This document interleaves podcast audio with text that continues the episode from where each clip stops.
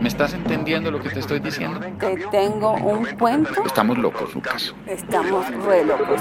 El mundo está loco. Un diario desahogo telefónico con Laura Gil y Mauricio Arroyave.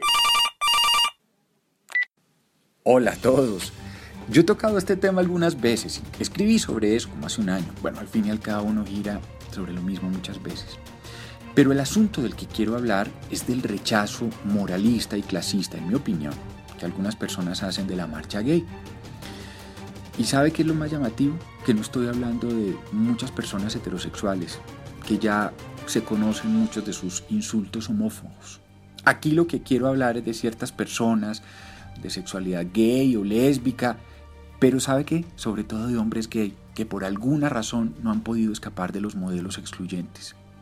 Hay un columnista de Medellín que recoge perfecto una posición discriminatoria. No lo quiero nombrar, pero por una razón, porque no se trata de personalizar nada.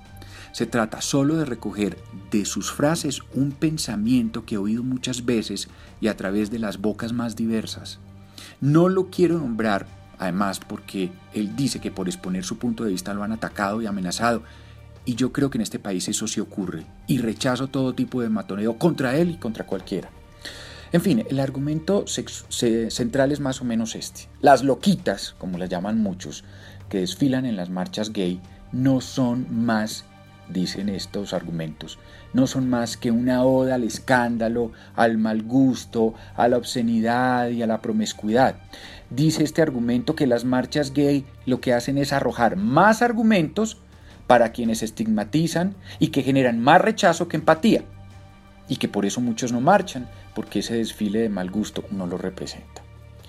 Yo lo primero que quiero decir es que nadie obliga a nadie a marchar, ni más faltaba. Lo segundo es que esa marcha no pretende representar a nadie, salvo a quienes están marchando. Mire, si los medios de comunicación no lo entienden y repiten como loros que hay marcha toda la comunidad LGBTI, como si existiera semejante cosa, pues es que ellos están equivocados. Quienes marchan son los responsables por lo que ellos quieren decir, no por lo que otros interpretan. Mucho han tratado de hablar muchas personas, pero si no los escuchan, pues no tienen la culpa. Ni más faltaba que un grupo de personas que han sido matoneadas, atacadas, excluidas, estoy hablando de travestis, afeminados, transexuales, en fin, muchas lesbianas, tuvieran ahora que cargar con la responsabilidad de representar y defender a los LGBTI que se consideran gente bien o normal y esto último lo digo entre comillas. Gente que por lo demás también los ha discriminado. Les voy a leer un párrafo de una columna que encontré en un portal de internet que se llama La Oreja Roja. Comillas. Es muy fácil decir que nos acepten, nos quieran, nos vean como iguales, nos traten como normales, entre comillas.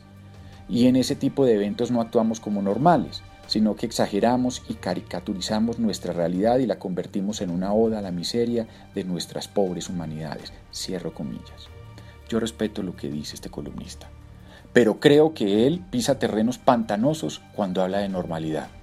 ¿Qué es la normalidad? ¿Quién la dicta? ¿Son los comportamientos o las maneras de quién? De la comunidad heterosexual, como si eso también existiera. Pero por otro lado, está muy mal entendida la igualdad de la que él habla. La igualdad en derechos humanos no es esa, no es la uniformidad en maneras y formas de pensar.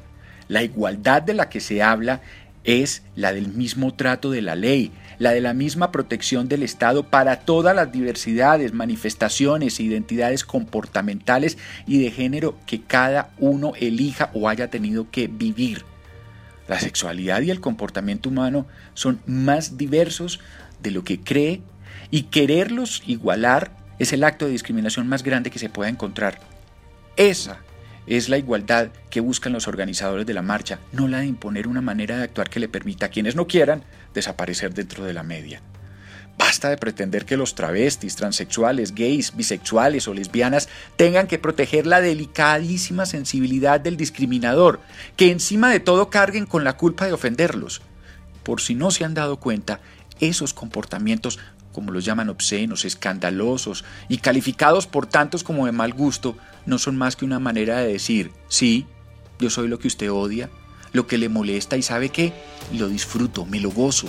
Yo soy la encarnación de su insulto y tendrá que tragarse el odio que ha querido derramar hacia mí, porque yo sobreviví, malherido pero sobreviví.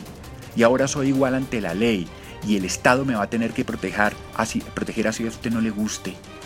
No digo que yo creo que todo en esa marcha sea perfecto o sea susceptible de cambiar o haya formas de comunicación que mejorar. Lo que digo es que no le podemos llegar esa reivindicación, a que sea por un día, a un ser, a alguien que quiere ser lo que sea cuando quiera en plena calle. La nuclear.